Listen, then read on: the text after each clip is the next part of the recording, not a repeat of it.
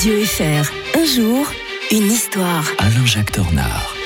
La rentrée ne serait évidemment pas complète sans l'historien de Radio Fribourg. Mais bonjour Alain-Jacques Tornard. Bonjour Mike, alors ces vacances, ça s'est passé comment? Tout simplement excellente. J'ai l'impression que les vôtres aussi, parce que je vous ai jamais vu avec une aussi bonne mine que ce matin. hein. Ah, on, est, on est au taquet là, c'est la rentrée. Allez, on vous embarque pour une nouvelle saison avec tous les jours notre passionnant historien. On va revenir un 28 août 1910. Ce jour-là, le Monténégro se donnait un roi. hein. Oui, le Monténégro, hein, ça fait rêver. Il y a Monte Carlo, il y a le Monténégro, une ancienne principauté de la côte adriatique, un peu coincée entre la Croatie et, et l'Albanie. hein. ça sent les Balkans, ça sent Tintin quelque part.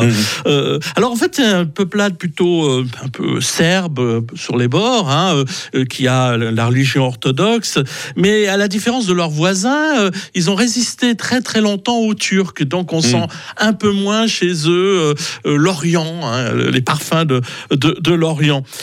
Alors avec le soutien de la Russie, eh bien le, le dernier euh, neveu du prince évêque obtient l'autonomie formelle du Monténégro au traité de San Stefano le 3 mars 1878 et en même temps un accès à la mer. C'est Ah, très voilà. très Mhm. important pour tous ces pays. Et il est proclamé en effet roi du Monténégro par le Parlement le 28 août 1910 sous le nom de Nicolas Ier. Vous voyez, il y a un côté russe, hein, il y avait Ouais, Nicolas II en, en Russie. Euh, bon, avec 12 enfants mariés à des rejetons de famille royale, on le qualifie d'ailleurs de beau-père de l'Europe. On croit toujours que c'est Victoria, mais lui aussi, vous voyez, pourtant c'est un simple roi du Monténégro.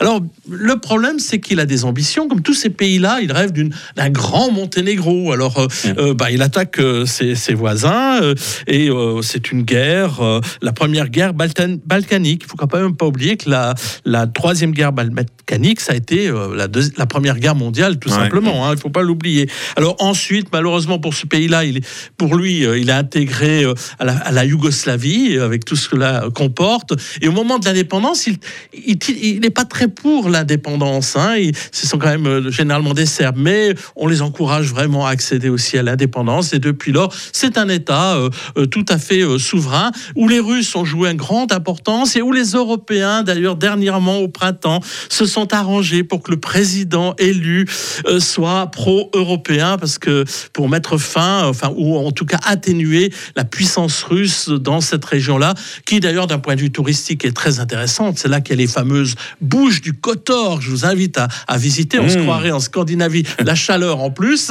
Vous avez envie de Euh, repartir en vacances oui, hein oui, oui, oui. Quoique c'est très bétonné dans, dans, dans ce coin-là, mais en, en effet, c'est un merveilleux endroit que j'avais visité au printemps dernier. On vous retrouve demain à la Jacques Tornard. Demain, non pas pour une séquence éphéméride, mais pour un commentaire, ce que dit euh, de l'Europe euh, la guerre en Ukraine. On souhaite une toute bonne journée à l'historien de Radio Fribourg. Bonne journée à tous.